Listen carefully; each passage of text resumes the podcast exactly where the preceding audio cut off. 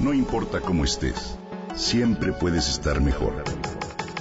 Mejor, mejor. Con Reavivadas.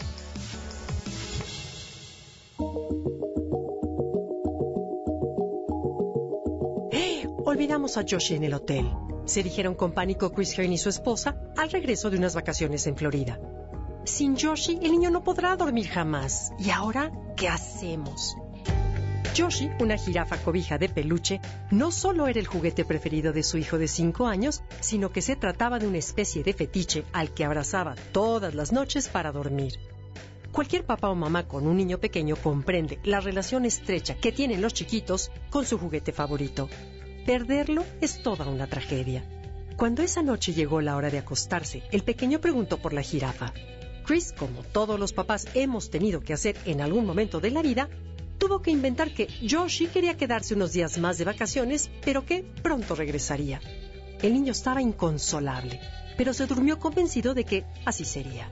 Mientras Chris llamó apurado al Ritz Carlton para pedir que buscara a Joshi en la habitación. Ya la encontramos, señor. Estaba en la lavandería enredada entre las sábanas, le respondieron los encargados de seguridad a los pocos minutos.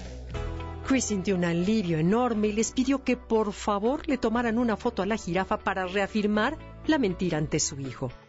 A los dos días llegó a su casa una caja no solo con Joshi, sino con una credencial con su fotografía como embajadora del hotel y una carpeta completa llena de imágenes de Joshi disfrutando todo tipo de actividades recreativas.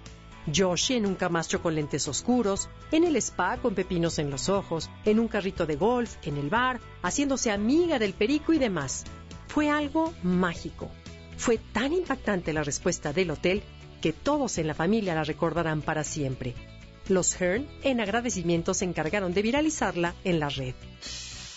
Todos vivimos momentos memorables que surgen de manera espontánea, como el día en que conociste a la persona con la que te casarías, o el día en que la maestra te felicitó enfrente de todo el salón, o el día en que inauguraste tu negocio, o bien el día en que perdiste a un ser querido. Todas esas son experiencias que abren tu conciencia de forma inigualable y se basan en acciones o circunstancias que no podemos controlar. Sin embargo, no siempre tenemos que esperar a que la vida simplemente suceda podemos crear momentos memorables a voluntad. ¿Para qué? Bueno, pues para mejorar las relaciones en el trabajo, abonar al baúl de los recuerdos familiares o como maestros para grabar algún aprendizaje en la mente de nuestros alumnos. ¿Cómo hacerlo? Primero veamos qué hace que nuestro cerebro guarde o elimine experiencias. Las investigaciones en psicología nos dicen que el pegamento que hace recordar una experiencia es la emoción. Sin ella, la mente la ignora. Imagina que dibujas una serie de ondas verticales en un papel.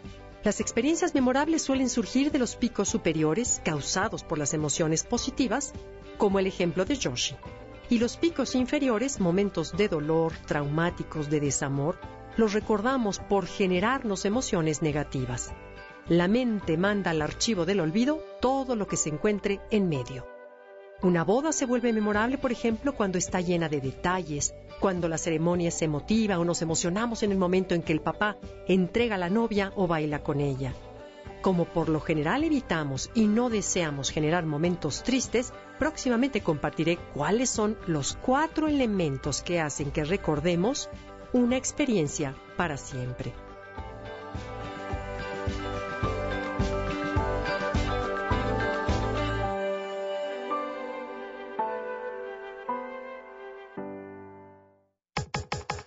Comenta y comparte a través de Twitter. Gaby-Vargas. No importa cómo estés, siempre puedes estar mejor. Mejor, mejor. Con Gaby Vargas.